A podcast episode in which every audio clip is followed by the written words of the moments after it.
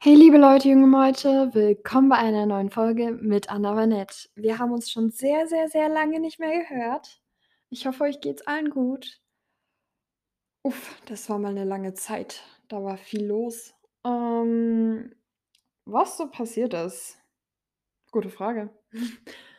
Äh, sehr viel Drama, wie immer. Das gibt's immer. Sehr viel Stress, sehr viel Arbeit. Ich bin jetzt im dritten Lehrjahr Lehrjahr. Ich habe mein letztes Jahr vor meiner Abschlussprüfung.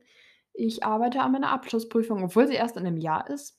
Ja, weil ich muss, ähm Halim, ich helfe, nicht muss. Ich kann's machen, deshalb mache ich's. Ich helfe 'nem anderen Azubi, der jetzt dann bald seine Zwischenprüfung hat, im März oder so. Äh, März, April ist ungefähr seine Zwischenprüfung und meine Abschlussprüfung ist im Juli, August. Deshalb helfe ich ihm jetzt bei seiner Zwischenprüfung und helfe mir selber bei meiner Abschlussprüfung, weil ich brauche sie. Hm, ja. Deshalb kümmere ich mich momentan in meiner Zeit Urlaub ich habe jetzt 'ne Woche Urlaub, kümmere ich mich um meine Abschlussprüfung, um mein Leben allgemein und ich muss echt mal überlegen, was ich dann nächstes Jahr mache. Wie gesagt, ich hatte paar Möglichkeiten. Im November ist die Aufnahmeprüfung für auf 'ne Schule, auf die ich gehen wollen würde. Und falls es nicht klappt, ist es auch nicht schlimm. Ich kann trotzdem als Friseur arbeiten. Ich habe dann immer noch meinen Abschluss und ich habe ein Konzept schon entwickelt für meine Abschlussprüfung, aber das Problem ist, es ist viel zu extravagant, viel zu cool, viel zu extrem, dass man's für 'ne Abschlussprüfung einfach machen kann. Und deshalb hat mir 'ne Kollegin gesagt, mit der ich mega gut klarkomme, mit der ich auch befreundet bin, dass ich sie lieber für meine Meisterprüfung lassen soll. Übrigens, ich mache auch meinen Meister. Das wird anstrengend, lange dauern und sehr viele Kosten beanspruchen, weil es kostet um die 10.000 € ungefähr, könnte auch mehr werden. Weniger, eher weniger, eher geringer, aber ja. Und mein Konzept war eigentlich Alice im Wunderland, aber leider geht es leider nicht, dass ich's benutze. Halim, ich habe mir gedacht: „Okay, es ist logisch. Klar, ich könnte jetzt 'n extravaganten Aufwand machen für das Ganze, aber was habe ich dann bitte bei meiner Meisterprüfung zu zu geben oder zu zeigen?“ Somit beschäftige ich mich jetzt mit meiner Zwischenprüfung, halt mit meiner Abschlussprüfung. Und ja, wie überhaupt 'ne Friseurabschlussprüfung aussieht, erkläre ich euch mal, falls es euch mal interessiert. Falls nicht, ja, dann nicht mein Problem. Ihr hört eh zu.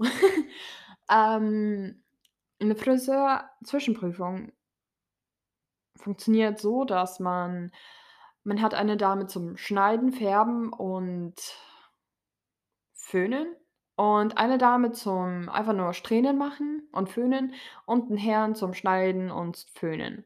Ja. Und da eben schriftlich, das ist auch noch dazu. Ja, das so läuft irgendwie so ungefähr, könnt ihr es euch vorstellen. Man hat 3 Kunden, die man in 'ner bestimmten Zeit abarbeiten muss und die werden eben bewertet. So ungefähr könnt ihr euch 'ne Friseurabschlussprüfung vorstellen. Klar, es ist jetzt sehr simpel erklärt, aber und es ist eigentlich sehr stressiger. Aber das ist jetzt nicht der Punkt von dieser Folge.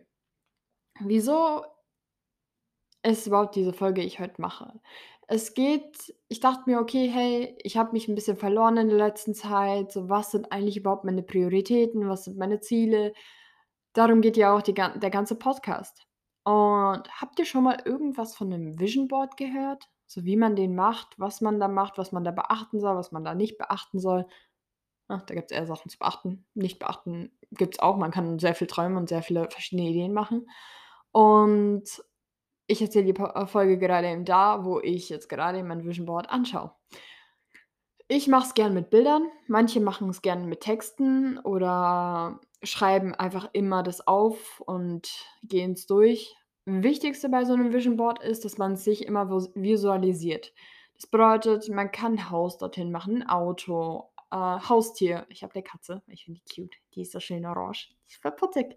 Ähm, dann zum Beispiel in meinem Fall 'n Friseursalon, wie ich den eröffne, wie der ungefähr aussehen soll. Dann meine Fitnessziele, meine kreativen Ziele, meine Ziele mit der Familie oder Freunden.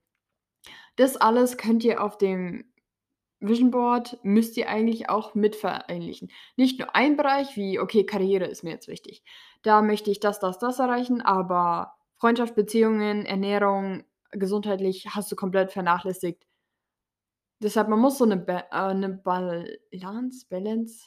Ich weiß nicht, wie es auf Deutsch Balancierung halt eben irgendwie so 'n Gleichgewicht, jetzt hat, finden, damit man nicht zu hyperaktiv in einem Bereich zu viel arbeitet, weil man braucht seinen Ausgleich. Man braucht ihn. Somit könnt ihr es euch überlegen, eins zu machen, Vision Board. Falls ihr nicht der Fan davon seid, dann gibt's auch die Varianten wie: „Für was ich dankbar bin am Tag, für was ich gerne erreichen möchte“, aufschreiben, deinen Zehnjahresplan für dein Leben, Fünfjahresplan für dein Leben, Einjahresplan, 'ne Woche Plan.